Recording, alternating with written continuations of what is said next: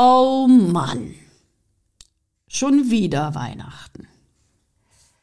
Was für ein seltsames Fest. 75 Prozent aller Eltern sagen, sie haben zu wenig Zeit für ihre Schulkinder und machen sich deshalb Sorgen. Doch nicht mehr lange. Denn in diesem Podcast erhalten Sie konkrete Anregungen, wie Sie endlich trotz aller Anforderungen mehr Zeit für sich und Ihre Kids haben. Ich bin Ria Neute und los geht's mit meinen Mutmachgeschichten. Die Kleinen freuen sich auf Geschenke. Die etwas größeren auf die freie Zeit. Die Eltern auf leuchtende Kinderaugen und die ganz Alten auf wieder mal die Familie sehen. Doch es kommt immer wieder anders. Dieses Fest, geprägt eigentlich von schmachtender Romantik, springt ganz schnell um in eine absolute Heuchelei. Und manchmal brennt sogar der Baum. Alles ist drin in diesem Fest und um dieses Fest herum. Und viele junge Menschen sagen heute Weihnachten ohne mich. Es gibt über 17 Millionen Menschen in Deutschland, die feiern kein Weihnachten. Aber nicht, weil sie nicht daran glauben, sondern weil sie den Sinn darin verloren haben. Und darüber möchte ich heute insgesamt plaudern mit einer wesentlich jüngeren Frau, die mir unwahrscheinlich viel bedeutet und die ich kennengelernt habe in einer sehr ratlosen Situation, die heute meine Beraterin ist im Social Media Bereich und die mein Tutorino, also mein Magenzeichen entwickelt hat. Ich bin super glücklich, Sie zu haben. Und ich freue mich ganz doll, dass ich mit Lilly Sturm heute reden darf. Einen wunderschönen guten Tag, Lilly. Hallo, meine liebe Ria. Danke, dass ich hier sein darf. Und hallo, Hallo an alle, die zuhören. Du bist immer diejenige im Hintergrund, die immer alles mit äh, organisiert, aber im Vordergrund zu stehen ist immer was anderes, genau. Genau, im Hintergrund fühle ich mich ein bisschen wohler. Ich liebe es lieber, meine Leute zu pushen und die kreativen Ideen von anderen umzusetzen. Und das schaffst du unbesehen. Ich bin so glücklich, dass ich dich in einer eigentlich Notsituation kennenlernen durfte und dabei so viel entstanden ist an tollen Ideen. Ähm, ich bin gemeinsam mit dir auf die Idee gekommen, aus meinem Rhino, also Ria Nolte, ein Tutorino zu machen, also ein Rhino, ein Rhinoceros, das einen Studentenhut aufhat und das sozusagen das symbolisiert, was ich eigentlich machen möchte oder was ich auch tue, nämlich coachen, junge Leute coachen und ihnen zu zeigen, wie der Weg geht und dabei seine eigenen Fähigkeiten so wie das Rhino zu nutzen, das ja nur ein Horn hat, und zwar als Werkzeug, als Universalwerkzeug, so wie man das äh, immer wieder sieht, als Erziehungswerkzeug, als äh, Speicherkapazität, als Werkzeug, um sich auch mal zu verteidigen, aber auch als Möglichkeit, etwas zusammenzuschieben und äh, mal etwas aufzuspießen. Und das sind so Sachen, wo ich sage, ja, wir haben alle diese Universalwerkzeuge in uns und du hast mich auf die Idee gebracht, dieses Rhino wirklich zu nutzen. Und ich bin da super glücklich darüber, weil es ist ein wunderschönes Zeichen. Und wer auf meine Homepage geht, also auf die Website, die du gemacht hast, der wird auch dieses Rhino sehen. Erzähl mal bitte ein bisschen mehr über dich. Erzähl mal bitte, ja. wie du dazu gekommen bist und was du jetzt gerade tust. Sehr, sehr gerne. Also ich muss sagen, dass diese kreative Schiene, die habe ich schon als kleines Kind immer sehr gerne verfolgt. Ich war auch auf der Grundschule in Hunaun, wo meine Kreativität sehr gefördert worden ist. Und ich hatte halt das Privileg, einfach meine Kreativität mit mir zu nehmen. Und ich wollte halt auch einfach den Mut haben, sowas in der Richtung zu studieren. Gerade nach einer recht harten Zeit für mich in meinem Leben war denn das Studium in Holland, was ich mir ausgewählt habe, ähm, ein neuer Schritt für mich, mein Leben nochmal neu zu strukturieren und auch kreative Gedanken, die ich hatte, kann ich jetzt viel besser umsetzen, konzeptionieren und durchführen und vermarkten. Und so haben wir uns halt auch kennengelernt, weil ich gerade mein Praktikum in Rathenow gemacht habe, wo du mein, fast meine erste Kundin warst. Und weil du halt auch so happy mit mir warst, arbeiten wir jetzt fast zwei Jahre schon fast zusammen. Mhm. Ja, ja, wir feiern schon Jubiläum, das zweite Mal hier jetzt. Das freut mich. Ja, weil mit dir und deiner Arbeit konnte ich persönlich halt auch viel wachsen, weil du wusstest, ich bin noch im Studium. Ich war in der Zeit zwischen Holland, Slowenien, Slowenien und Deutschland unterwegs und wir haben das ja alles remote richtig gut gerockt zusammen. Also ich habe in meiner professionellen Rolle viele Meilensteine mit dir auf jeden Fall erlebt und ich bin dankbar, dass du mir die Chance gegeben hast, jedes Mal was Neues beizutragen. Und ja, ich hoffe, dass die Zuhörer auch den Wert sehen, den du hier im Vordergrund produzierst und wir zusammen einen Mehrwert schaffen können. Gerade auch jetzt zur Weihnachtszeit, was ja unser Thema hier heute ist. Richtig. Genau, da wollte ich dich doch jetzt einfach mal fragen, was ist denn dein schönstes Erlebnis, wenn du ans Weihnachtsfest denken kannst? Also ich muss ganz ehrlich gestehen, ich bin vor kurzem auf die Idee gekommen, weil wir eben so ein bisschen ins Plaudern gekommen sind und das würden wir auch gerne oder möchten wir gerne heute fortsetzen. Mm, wir sind zwar jetzt schon zwei Jahre zusammen, aber so richtig privat wird man erst so nach und nach und erzählt sich auch einmal Dinge, die eben man einem Kunden oder einem Berater nicht so erzählt. Aber aus diesen Tätigkeiten erwachsen eben auch Freundschaften. Ich muss dazu sagen, wir haben 40 Jahre Altersunterschied. Ungefähr. Ja, vielleicht. Ja. Körperlich. Aber vom Geist her die Lücke vielleicht ein bisschen kleiner. Ja, ich danke dir. Denn du bist eine sehr junge und dynamische Frau und ich liebe es auch, mich immer mit dir zu unterhalten. Und deshalb finde ich die Idee total schön und auch die Frage sehr interessant. Es gibt verschiedene schöne Weihnachten. Also es gibt verschiedene schöne Erinnerungen. Meine ersten Erinnerungen waren als Kind. Da gab es jedes Jahr das gleiche Prozedere. Meine Oma war bei uns, meine Eltern äh, schickten uns nach dem Kaffeetrinken in die Küche und dann durften wir mit der Oma abwaschen und dann wussten wir schon, die Türe wird zugemacht und draußen wird äh, irgendwas geräumt und dann klingelte es und dann kamen die Eltern in die Küche und sagten, der Weihnachtsmann war da, aber er musste schon wieder weiter, ihr könnt in die Stube. und dann haben wir natürlich uns die, die Geschenke angeguckt, waren sehr happy. Kurioserweise wurden die bei uns nie unter den Baum gelegt, sondern die lagen immer auf Tischen. Also die lagen auf einem Tisch, sortiert nach verschiedenen Stapeln. Und ich habe dann immer zuerst geguckt, ob es mehrere kleine Stapel gibt, denn ich war eine Leseratte durch und durch. Und wenn da zwei solche bücherähnlichen Geschenke lagen, da war ich schon glücklich, weil ich dachte, okay, die Zeit bis nach Weihnachten ist gerettet. ich habe Bücher gefressen und nach zwei, drei Tagen war das erste Buch schon, schon leer, sozusagen. Und dann habe ich die anderen Bücher gelesen. Das ist so meine erste Erinnerung. Später dann habe ich mich wahnsinnig gefreut, auf Weihnachten mit meinen Kindern, als sie noch klein waren, habe dabei aber eine der gruseligsten Erlebnisse dabei gehabt. Und ich habe es aber immer so gemacht, dass dann zu uns der Weihnachtsmann kam und die Kinder den Weihnachtsmann anfassen konnten. Das war natürlich nicht immer einfach, aber äh, das habe ich eine ganze Zeit lang auch durchgehalten, bis die Kinder dann so groß waren, dass sie es nicht mehr gemacht haben. Und ich weiß noch, dass irgendwann äh, meine Kinder angefangen haben, das Weihnachtsfest, also das drumherum zu gestalten, indem sie dann so wie so eine kleine Show gemacht haben und zusammen dann mit uns auch Spiele gemacht haben, wo meine Schwiegereltern noch da waren und mein Mann und ich, wir saßen zusammen und die Kinder haben sozusagen das Zepter übernommen und haben dann das Weihnachten so gemacht, wie sie es gerne haben wollten, weil es eben für sie nicht spannend genug war, wie wir Alten das immer gefeiert haben. Ja, das und ich ja cool. heute Was ist er es. denn so gespielt zum Beispiel? Ah, ich weiß es gar nicht mehr ganz genau. Das war schon hier in dem Raum, wo ich jetzt gerade sitze.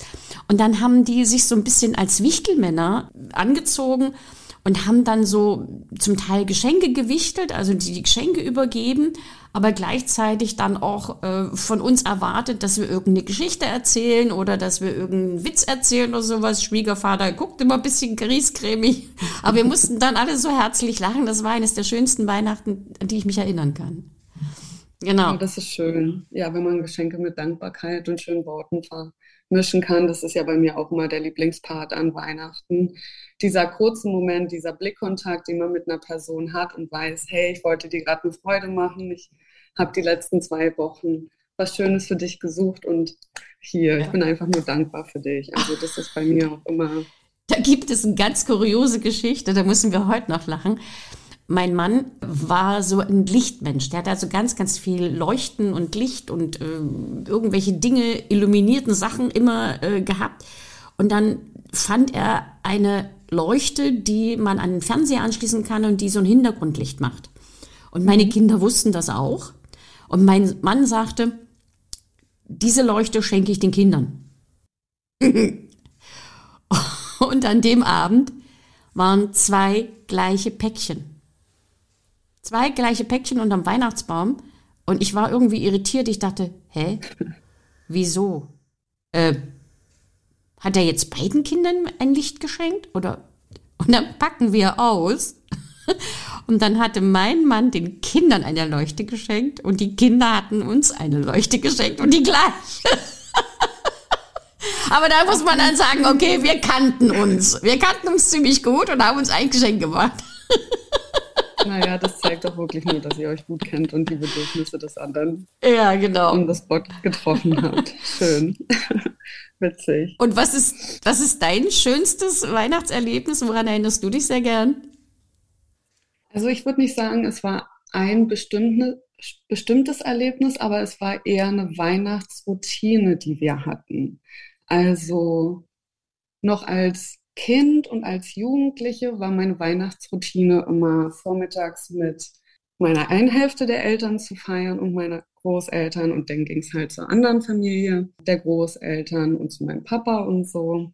Mit der Familienseite von meinem Papa haben wir abends immer Schummelmax gespielt. Wir haben immer schön Kartoffelsalat gegessen und geschummelt, was das Zeug hält.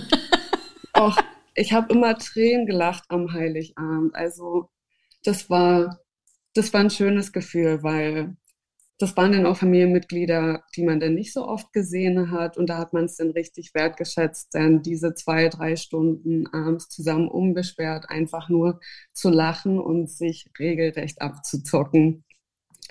Ja, danach bin ich dann meistens mit Bauchkrämpfen nach Hause gegangen vom vielen Lachen und vom vielen Kartoffelsalat essen. Wobei ja, ja Schummeln zu Weihnachten eigentlich nicht so das Typische ist. Ja? Nee, das stimmt, das stimmt. Also meine Oma und meine Tante hat sich da auch immer rausgezogen. Also ich habe meistens nur mit meinem Papa, meinem Onkel, mit meinen Cousins und meinem Opa gespielt. Also das war eine recht männerdominierende Runde und dann war es halt umso schöner, wenn ich dann alle Männer abgezogen habe. Ach ja, da habe ich mir auch ein dickes Fell angeeignet. Das kann ich mir vorstellen, das ist richtig. Ja, stimmt. Was war denn dein gruseligstes Erlebnis? Gibt es da auch welche? Oh, muss ich auch sagen, das war auch auf ähm, Seite Väter, also väterlicher Seite. Ähm, und zwar sollten wir für unsere Geschenke Gedichte aufsagen. Aber weil ich halt wirklich so eine aufgeregte Maus bin, schon seitdem ich klein bin, habe ich halt immer Lampenfieber. Und Gedichte, die ich eigentlich auswendig kann, die kann ich dann nicht aufsagen, wenn ich das Gefühl habe, dass alle Augen gerade auf mich gerichtet sind. Deshalb sieht man das vielleicht auch in meiner ähm, Wahl des Jobs, dass ich doch lieber ähm, im Hintergrund arbeite. genau, und dann habe ich ein ähm, Kuscheltier geschenkt bekommen und sollte ein Gedicht aufsagen. Und ich war so aufgeregt und konnte keins. Und ja, ich habe halt eine Kesse-Familie und dann steckt man sich ein paar Sprüche weg, aber ähm, ja, das war dann doch ein bisschen, ach schade, da hätte ich doch gerne geglänzt in dem Moment. Ja. Genau, aber ansonsten muss ich sagen, bis auf vereinzelte Stressmomente kann ich zum Glück sagen, dass ich doch ähm, recht Glück habe mit meinem Weihnachten. Ähm, bei mir wird es dann meistens nur emotional, wenn ich dann darüber nachdenke, was das Jahr passiert ist, was das für meine Leute bedeutet hat oder wer vielleicht dieses Weihnachten gerade nicht da sein kann. Warum ist dieses Jahr gerade Weihnachten anders als das Jahr davor? Das sind eher so Gedanken, die mich dann vielleicht in eine negative Richtung ziehen könnten. Aber ich glaube, damit können ja viele sich auch identifizieren und feststellen, dass das Weihnachtsfest so eine, so eine Stimmung der Reflexion hat und der Dankbarkeit, die man, die man übers Jahr aufgebaut hat oder zu sehen, was hat man gemacht das Jahr und wie gehe ich jetzt aus dem Jahr raus durch meine Entscheidungen, durch die Zeit, die ich mit bestimmten Leuten verbracht habe. Bin ich glücklich im Job? Das sind ja alles Sachen, die zusammenkommen am Ende des Jahres. Ja. Mein, geht dir das auch so? ja, mir geht es auch so, aber mein gruseliges Weihnachten hängt mit meinem Sohn zusammen. Oh. Und zwar war ich, als mein Sohn zwei Jahre alt war, zusammen mit meinem Mann und ihm, da waren wir noch zu dritt, oder das, das war das letzte Mal, dass ich Weihnachten mit meinen Eltern bei ihnen verbracht habe. Und ich hatte mir vorgenommen, da mein Sohn nun schon groß ist, in Anführungsstrichen, ihn einen Weihnachtsmann zu organisieren. Und da ich ja bei meinen Eltern zu Gast war, musste ich das machen. Mein Mann traute sich das nicht, das hätte ich auch nicht hingekriegt, weil wir hatten keinen roten Mantel für ihn. Und dann habe ich mir meinen roten Anorak genommen, den ich hatte, richtig lang, und dann noch eine Kappe organisiert und ein Bart dran geklebt. Und dann bin ich ins Schlafzimmer meiner Eltern, habe mich umgezogen. Meine Eltern wussten Bescheid und mein Mann wusste auch Bescheid. Und ich kam dann mit dem großen Sack mit Geschenken und komme in den Raum, sehe meinen Sohn, spreche ihn an und dieser kleine Stippi rennt weg, rennt meiner Mutter in die Arme, fängt an zu heulen und dreht sich weg und sagt, oh Mama, oh Mama, oh Mama. Und ich hatte am liebsten die Larve vom Gesicht gerissen und hätte gesagt, Alex, ich bin's doch, ich bin. Aber dann hättest du die Weihnachtsillusion für die nächsten Jahre. Oh ja, oh ja. Ich habe da wirklich tapfer durchgehalten. Mein Sohn hat mich nicht angeguckt. Mein Mann saß grinsend in der Ecke. Und das war gruselig. Das war so gruselig, weil er wirklich Angst hatte. Angst vor diesem seltsamen roten Mann. Witzig. Also an so eine Momente kann ich mich auch im Kindergarten erinnern. Mindestens ein oder zwei Kinder hatten einfach schreckliche Angst vor dem Weihnachtsmann. Dabei ja. hat man doch gesehen, dass es mindestens einer der Erzieher war, die gerade nicht im Raum waren. genau, man erkennt es dann meistens an den Schuhen. Und ja, ja. andere gruselige Erinnerung bei mir war, es gab immer so eine Betriebsweihnachtsfeier von meinen Eltern. Da gab es einen ganz großen Tisch, dann wurden so Programme gezeigt und Musik gemacht und dann kam die Bescherung, jedes Kind kriegte ein Geschenk. Und ich weiß nicht warum, aber ich habe heute noch das Gefühl, dass ich wirklich jedes Jahr, und das war vielleicht vier, fünf Jahre lang, dass wir, meine Schwester und ich dabei waren, wir kriegten jedes Mal einen Schlafanzug. und die anderen Kinder bekamen alle Spielsachen. Wir guckten uns beide mal an und haben gedacht, was für eine mm, Scheiße. was für ein blödes Geschenk. Die anderen fingen an zu spielen, aber wir konnten ja nicht anfangen, uns auszuziehen. Oh, also so eine ähnliche Geschichte habe ich auch. Zu dem Weihnachten, wo ich gerade erzählt habe, dass ich das Gedicht nicht konnte, kam noch dazu, dass ich mir an diesem Weihnachten Lego gewünscht habe. Und dann kommt da dieser große Karton von dem Weihnachtsmann raus und man könnte denken, es ist Lego. Dann wird es ausgepackt und es war Lego. Und dann muss ich aber hören, der Lego-Kasten ging an meinen Cousin. Oh, das hat mir so das Herz oh, aber wenn, ich jetzt, aber wenn ich jetzt darüber nachdenke, bin ich auch, fühle ich mich so schlecht, weil ich weiß, dass dass alle Familienmitglieder sich jedes Mal so eine Mühe geben, dass die Kinder eine gute Zeit haben. Also da kann man Eltern ja finanziell auch nie was vorwerfen, was unterm Baum liegt. Aber dass man als Kind dann doch immer so undankbar ist und jetzt so total sauer ist, warum ich jetzt kein Lego gekriegt habe, aber mein Cousin Paul schon. So. Da habe ich dann auch oh. noch eine, eine Wahnsinnsgeschichte. Ich war immer so wahnsinnig neugierig und wir wussten natürlich, wo meine Eltern die Geschenke versteckt haben. Und dann war und ich irgendwann, ja, so ähnlich. Ja. Und äh, ja, ich war vielleicht 13 oder so und ich wünschte mir einen Schirm. Und zwar einen Schirm zum Zusammenklappen. Das war damals zur DDR-Zeit eine relativ kostspielige Geschichte. Mhm. Und ich wünschte mir aber auch gleichzeitig, dass es nicht so eine graue, schwarze Maus ist, sondern was Buntes. Irgendwie war ich alleine. Ich hab, wusste, meine Mutti kommt ungefähr in einer Stunde mit dem Bus von der Arbeit. Und dann fing ich an, wieder mal im Schlafzimmer rumzusuchen. Hab so alle Schränke durchgesucht und hab dann irgendwas gefunden, was nach einem Schirm aussah.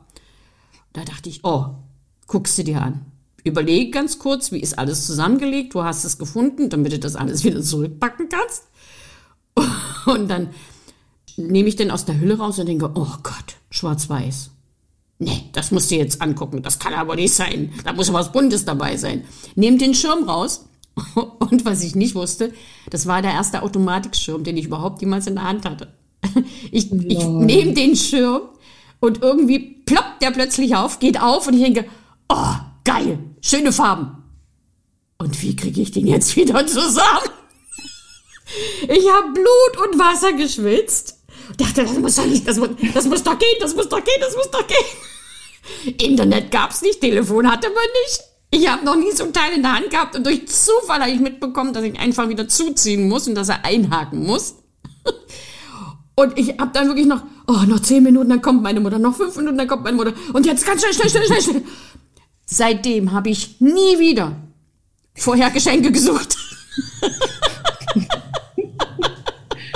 Ja, witzig. Hast du dir selber eine kleine Lektion erteilt? Ja? Oh ja. Den Schirm habe ich heute noch. Hast, hast du dann auch so getan, als ob du dich mega gefreut hast? Ja. Dann mussten dann die Schauspielskills drauf, ne? Natürlich.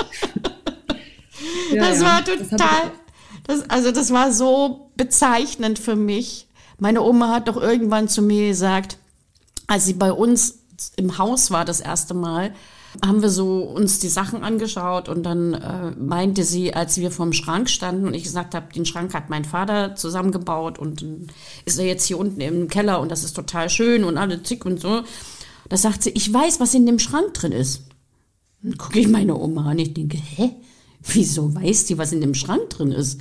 Kann doch gar nicht sein. Den habe ich gerade vorgestern erst eingeräumt und Oma kommt heute. Woher will sie das wissen? Dann grinst die mich an und sagt, eine kleine Retourkutsche, weil du immer so neugierig warst. ja, sowas kann Omas richtig gut. Das ist ja. so ein richtiger Oma-Streich. Genau. Ja, ja. Ich habe nämlich als kleines Mädchen, als sie mich mitgenommen hat zur Tante, habe ich bei meiner Tante in ihren Schränken rumgeguckt, weil ich mich interessiert habe, was in den Fächern drin ist. Und da war meine Oma sauer, die wollte mit mir nach Hause fahren. Und das kriegt man dann immer wieder mal so ganz fein aufs Butterbrot geschmiert. Ja. Fein oder ganz dick? Ganz meine, dick passiert das genau.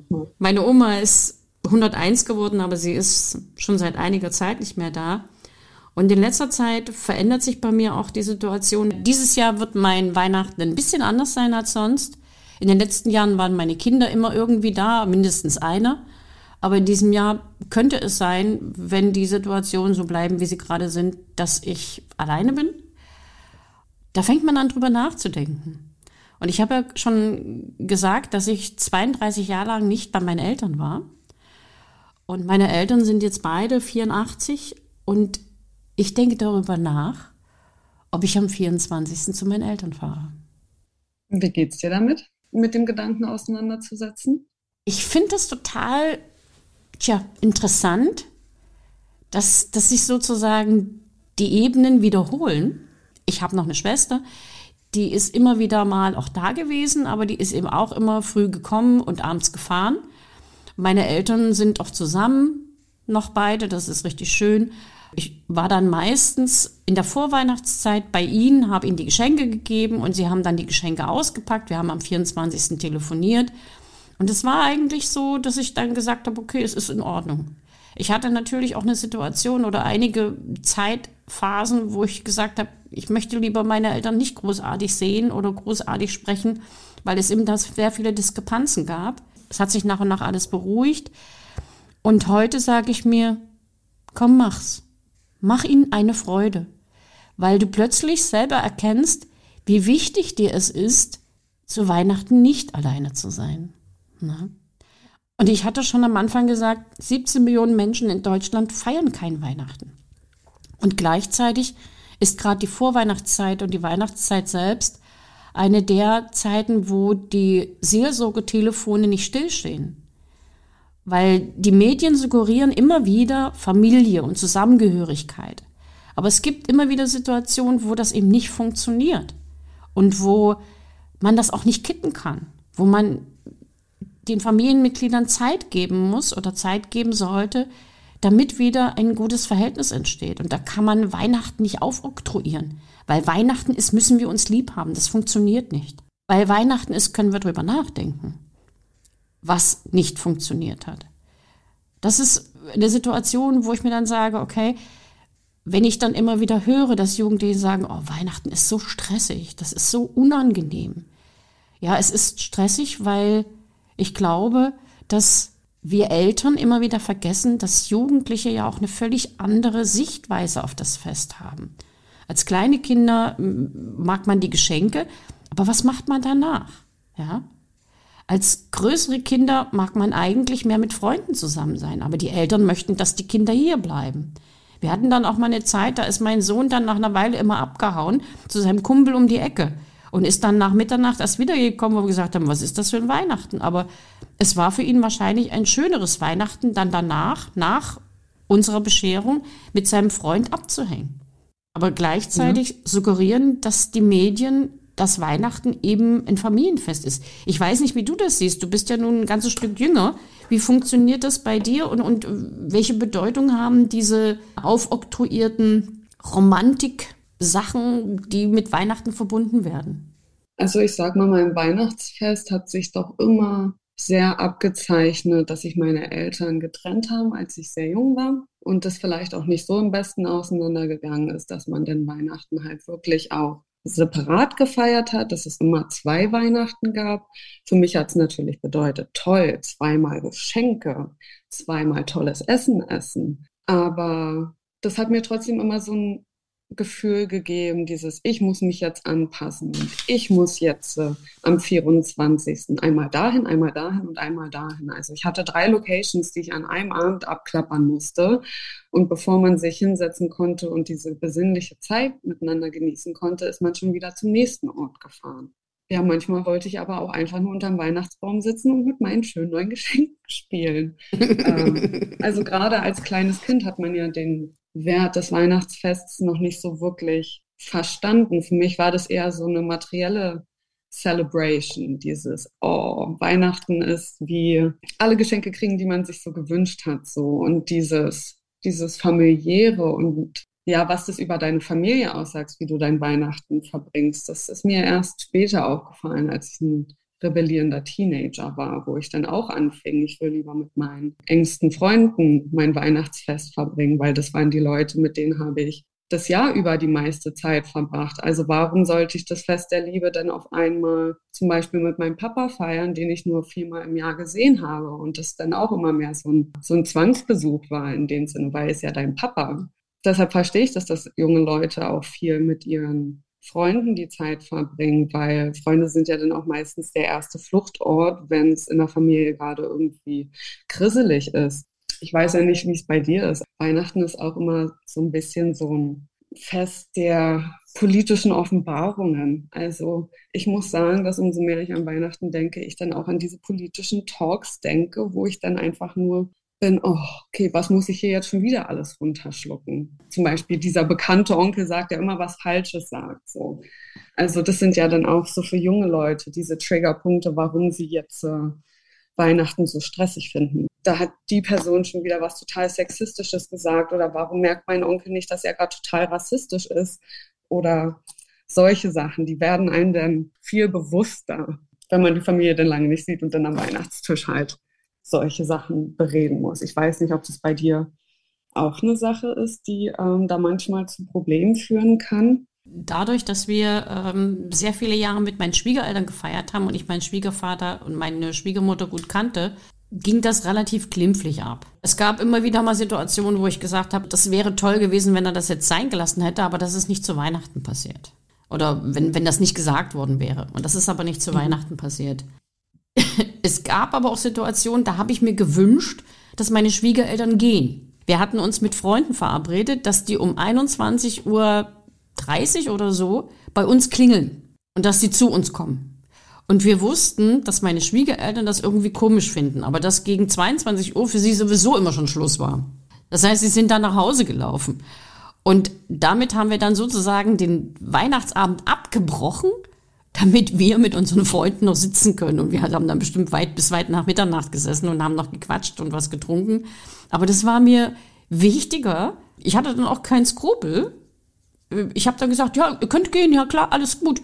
Ist, ist ja in Ordnung. Wir haben ja Weihnachten gehabt und es ist in Ordnung und die Geschenke sind da und morgen sehen wir uns wieder zum Mittagessen oder was weiß ich auch immer, was da geplant war. Und jetzt, ja, geht mal ins Bett, geht mal ins Bett. Also das sind auch so Sachen gewesen, wo ich mir dann hinterher manchmal Vorwürfe gemacht habe, aber in dem Moment nie. Weil es war dieses Gefühl, ich möchte Weihnachten eben nicht bis 23 Uhr mit meinen Schwiegereltern rumhocken und irgendwann nur noch den alltäglichen Quark bequatschen, weil Weihnachten eben irgendwo doch für mich auch was anderes war. Und auch da eben dieses mit Freunden zusammensitzen. Die Besinnlichkeit, was Weihnachten betrifft, war für mich eigentlich kaum vorhanden. Mhm. Also das ist äh, nicht so stark ausgeprägt. Im Gegenteil, wir haben über viele Jahre hinweg kein großes Essen gemacht am ersten und zweiten Weihnachtsfeiertag, sondern wir sind meistens spazieren gegangen mit den Kindern. Und bei uns gab es am ersten Weihnachtsfeiertag Hefeklöße und Heidelbeeren. Und es ging ganz, ganz schnell. Okay. Die Hefeklöße, oh, die waren aus dem Tiefkühlfach und wurden kurz über Dampf gehalten. Und die Heidelbeeren, die kamen aus dem Glas. Und damit setzten wir uns hin. Wir hatten die Bäuche nicht so voll. Äh, gleichzeitig hatten wir ganz, ganz wenig Zeit. Und wenn ich dann immer gehört habe, oh, ich habe den ganzen Vormittag in der Küche gestanden und den Vogel braten lassen, da habe ich mir gesagt, das muss ich nicht haben. Das muss ich echt nicht haben. Am zweiten Weihnachtsfeiertag haben dann meine Schwiegereltern mich meistens ein oder uns eingeladen und dann gab es dann ein Vögelchen oder was weiß ich, ein Braten, irgendwas. Und das war auch in Ordnung. Die Schwiegermama hat sich da wirklich äh, be betan und hat da gekocht und gemacht und da hat sich gefreut, aber es ist nicht meins gewesen. Und ich, ich muss da auch keine Ente oder keine Gans oder sowas haben. Ist nicht meins. Das sind dann so Erfahrungen, wo ich mir sage, okay, die dürfen jetzt meine Kinder auch machen. Und meine Kinder haben diese Möglichkeit. Mein Kleiner, der also sehr, sehr weit weg ist, ist vielleicht sogar alleine an dem Tag, hat aber Bereitschaft, also muss da durch die Gegend fahren, wenn er Glück oder Pech hat. Aber er kriegt das auch hin. Er regelt das irgendwie für sich anders. Und ich glaube, je mehr die Medien dieses, diese heile Welt skorieren, desto mehr brechen junge Leute auch raus und sagen, ist nicht meins. Wie siehst du das? Ja, schon Dankbarkeit, sagen zu können, okay, ich kann mir die Zeit nehmen, Weihnachten zu feiern. Meine Eltern hatten jedes Jahr einen Weihnachtsbaum. Also ich meine, nicht jeder kann Weihnachtsbaum haben. Und was ich auch für Geschenke unter Baum hatte, ich kann mich im Nachhinein als erwachsene Person über meine Weihnacht nicht so wirklich beschweren. Und umso dankbarer bin ich dafür, weil ich sehe es in meinem Freundeskreis, dass das eigentlich eine Seltenheit ist. Also wie viele Freunde von mir auch wirklich, sobald es 1. Dezember schlägt, man eine generelle Veränderung des Gemüts mitbekommt. Und ich finde, die Botschaft, die wir vielleicht hier heute raussenden könnten, ist, dass innezugehen und darüber nachzudenken, okay, wer war denn das Jahr für mich überhaupt da? Mit wem habe ich die Zeit denn verbracht? Wie haben die Leute denn das Jahr verbracht? Was ist denn bei meiner besten Freundin passiert? Hat sie vielleicht jemanden verloren? warum jetzt die Weihnachtszeit ein bisschen härter sein kann oder so. Oder war ein Umzug? Läuft es in einem Job gerade nicht? Was sind die Sachen, die die Leute in meinem Umfeld beschäftigen? Dass ich da irgendwie Brücken baue und bei diesen Leuten nachhake. Und wie verbringst du deine Zeit? Bist du, bist du in guten Händen oder brauchst du eine Hand, die dich hält? Ich habe hier ein stabiles Weihnachtsumfeld. Möchtest du in mein stabiles Umfeld kommen, wenn du gerade keins hast in dem Sinne? deshalb, meine beste Freundin ist Weihnachten bei uns immer gewesen, weil es das am Ende ist, woraus ein ankommt am Weihnachten. Ich glaube nicht, dass es die Geschenke sind. Einfach eine Person da ist, die an dich denkt zu dieser Zeit.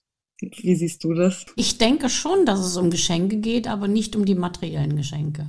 Ich, ich liebe es zu schenken. Und ich schenke sehr unterschiedlich. Also ich fange auch schon sehr zeitig. Im September, Oktober fange ich an zu überlegen, wem ich was schenken möchte, weil er mir eben wichtig ist oder weil er, weil er vielleicht etwas Zuspruch braucht. Und manchmal sind das gemeinsame Termine oder gemeinsame Zeiten. Manchmal ist das auch ein kleiner, kleiner Kalender oder eine Mütze oder was weiß ich auch immer. Und ich freue mich dann wie Bolle, wenn die Leute sagen, du hast an mich gedacht. Ich finde das so wunderschön. Ich danke dir. Das sind auch die Dinge, wo ich dann sage, das ist für mich Weihnachten.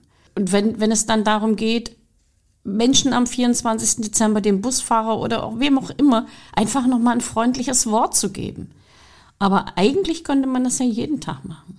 Und ich merke, wie viele Menschen dieses freundliche Wort brauchen. Und zwar nicht nur zu Weihnachten.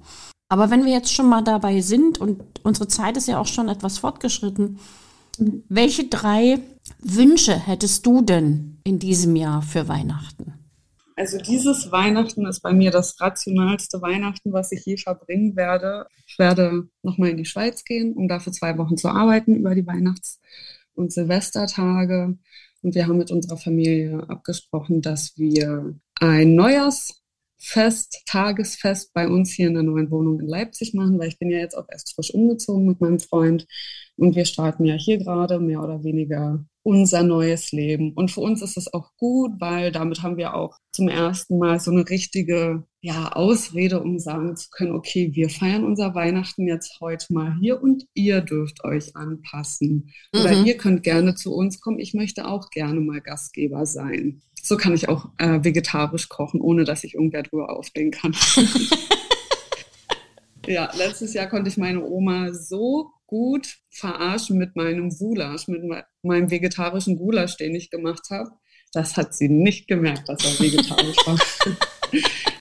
ja, aber ansonsten, was ich mir für die Zeit wünsche, ist auf jeden Fall, dass über die Weihnachtszeit meine Oma eine tolle Zeit hat, weil ja, meine Oma ist irgendwie auch so ein bisschen Weihnachten für mich. Das ist die Person, auf die ich gefühlt am meisten möchte, dass auf die Acht gegeben wird in der Zeit, weil sie ist auch eine Person, die hat drei Partner überlebt in dem Sinne. Die ist auch 84 Jahre alt und hat schon viele Weihnachten in dem Sinne jetzt alleine verbracht, während sie dann unterm Tannenbaum mit mir, also mit ihrer Enkelin sitzt, die einen Partner hat, denn ihre Tochter, die einen Partner hat und sie ist dann oft die einzige alleine. Ich meine, wir kümmern uns mega lieb um sie, aber ich muss feststellen, dass meine Oma doch immer der emotionalste Punkt für mich an Weihnachten ist in dem Sinne. Deshalb möchte ich, dass es ihr da gut geht. Ich möchte, dass mehr vegetarisch gegessen wird an meinem Weihnachtsfest. Ich habe das jetzt drei Jahre mit meiner Familie schon ein bisschen trainiert und ich merke, dass die Bereitschaft und der Geschmack doch schon ein bisschen mehr trainiert ist. Deshalb freue ich mich auf ja, Traditionen, die aber auch verändert werden können, sich an die Neuzeit anpassen. Und warum muss es immer Kartoffelsalat und Bockwurst geben? Was wäre deine Alternative? Also mein Gulasch, den kann ich nur empfehlen. Genau, das Rezept kann ich für alle gerne bereitstellen, wer auch ähm, eine schöne vegane Alternative dazu haben möchte. Was machst du dann zu dem Kartoffelsalat? Da gibt es ja Veggie-Würstchen oder so. Also es gibt ja alles in Veggie in dem Sinne. Mm. Aber ich muss auch sagen, dass die Kartoffelsalate von meinen Omas so lecker, da kann ich auch die ganze Schüssel so essen. Ohne Würstchen, ohne Würstchen und ohne Speck. Ja, genau. okay. Was wünschst du dir denn für dieses Jahr besonders? Ich wünsche mir, dass das mit dem Weihnachtsfest mit meinen Eltern funktioniert, dass das geht, dass wir also von den Witterungsbedingungen auch fahren können.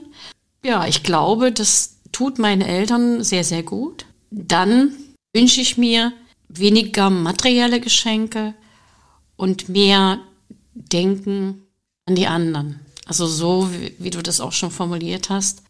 Für mich war und ist Weihnachten immer Seele baumeln lassen, ist immer ähm, in sich rein hören und gleichzeitig auch loslassen. Loslassen und den anderen die Möglichkeit geben, auch das Weihnachten so zu feiern, wie sie es gerne möchten und äh, dass es nicht, dass, dass ich auch erkenne, dass es wichtig ist, dass es nicht nach meiner Pfeife geht. Und das mhm. ist äh, als Mutter immer ein bisschen schwierig. Ich hadere da noch ein bisschen mit mir und hoffe, dass ich da an diesem Tag oder an, in, diesen, in diesen Zeiten das dann auch für mich als, als gut erkenne. Und gleichzeitig wünsche ich natürlich uns allen, dass wir vielleicht gerade dieses Weihnachtsfest zu den Weihnachtsfesten zählen, wenn einer irgendwann mal fragt, was war dein schönstes Weihnachtsfest, dass es vielleicht dazu gehört. Das wäre toll. Und ich freue mich, dass wir uns so wunderbar austauschen konnten Ich merke, trotz der ähm, vielen Jahre, die uns trennen, dass wir in manchen Dingen doch ähnlich denken. Ich merke, dass ich mit der Zeit immer mehr das Gefühl bekomme, dass ich auch mal von oben drauf schauen kann und mich immer nicht, nicht nur immer mittendrin sehen muss. Und so eben auch merke, es gibt verschiedene Möglichkeiten. Die Feste zu feiern, wie sie fallen und vor allen Dingen zu feiern, wie auch andere sie gerne feiern wollen. Diese Möglichkeit, die Tradition mit neuen Dingen zu verbinden. Das finde ich total cool. Und ich glaube, da ist es auch schön, wenn die Generationen miteinander im Gespräch bleiben. So wie wir es gerade heute gemacht haben. Liebe Lilly, ich danke dir ganz, ganz herzlich für diesen schönen Plauderraum, für die schöne Zeit. Und ich wünsche dir natürlich, dass das alles so in Erfüllung geht und dass ihr in diesen Wänden in Leipzig warm werdet und einen schönen Neujahrstag feiert. Und ja, ich denke, der, das Rezept für den vegetarischen Gulasch könnte ich vielleicht sogar in die Shownotes schreiben. Gerne, gerne, gerne. Da würde ich mich drüber freuen. So machen wir das. Ja, dir wünsche ich natürlich auch viel Kraft und eine schöne Zeit über dein Weihnachten. Ich meine, wir verbringen beide unser Weihnachten anders, als wir es gewohnt sind.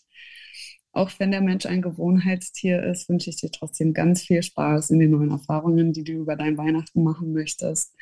Und auch an jeden, der zuhört, möchte ich auch nochmal sagen, wenn es euch nicht so gut ist, vielleicht überwindet euch auch und fragt Leute, die mit euch Weihnachten verbringen wollen, weil in den allermeisten Fällen ist es eh eine positive Reaktion. Und auch an alle Leute, die ein schönes Weihnachtsfest haben, check in with your people you care for.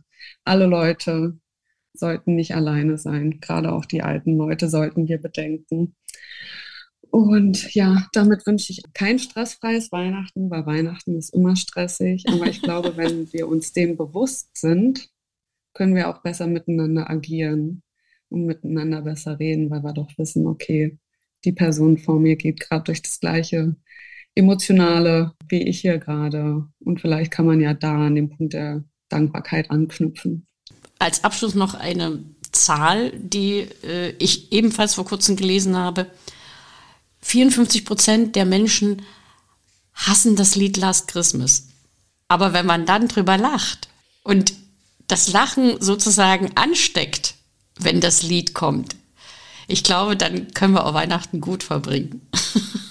Deshalb, der Song bewegt Massen, in welche Richtung auch immer. Ich freue mich, ich habe ihn noch nicht gehört. Vielleicht mache ich ihn mir jetzt gleich mal an mit meiner Lichterkette. Ja, ich warte immer noch drauf, wenn er mal das erste Mal im Radio kommt. Ich habe ihn auch noch nicht gehört, aber ich habe schon ein Weihnachtslied gehört. Also es geht schon wieder los. Ich habe hab gestern angefangen, weil schnell bei euch auch so doll wie hier in Leipzig. Also wir ja. hatten bestimmt jetzt schon fünf Zentimeter Schnee ja. hier. Winter Wonderland has just begun. Genau, also bei uns schneit es auch. Ich nehme aber an, dass es direkt zur Weihnachtszeit dann noch wieder weg sein wird. Das war in den letzten Jahren mhm. ja meistens so dass also die Weihnacht äh, nicht unbedingt weiß sein wird, aber das spielt keine Rolle. Die äußeren Umstände, glaube ich, sind immer das, wovon wir es abhängig machen, aber das ist es nicht. Das, was Weihnachten schön macht, das ist in unserem Herzen. Also, ich so. freue mich, dass ich mit dir sprechen konnte und wünsche dir eine wunderschöne Zeit. Alles Gute für dich und dann sehen und hören wir uns im nächsten Jahr. Danke. Für dich ganz doll gedrückt, meine liebe Ria und alle, die zuhören. Schönen Tag euch. Tschüss, ahoi. Okay. Und das war sie schon wieder. Die extra Portion Mutmachgeschichten. Und wie immer, ich freue mich auf Ihre Rückmeldung an podcast.rino-story.de. Als kleines Dankeschön für Sie und Ihre Treue erhalten Sie ein kostenloses 15-minütiges Beratungsgespräch mit mir. Bis zum nächsten Mal. Herzlich Ihre Ria Neute, bekannt als Rino Mutmacherin.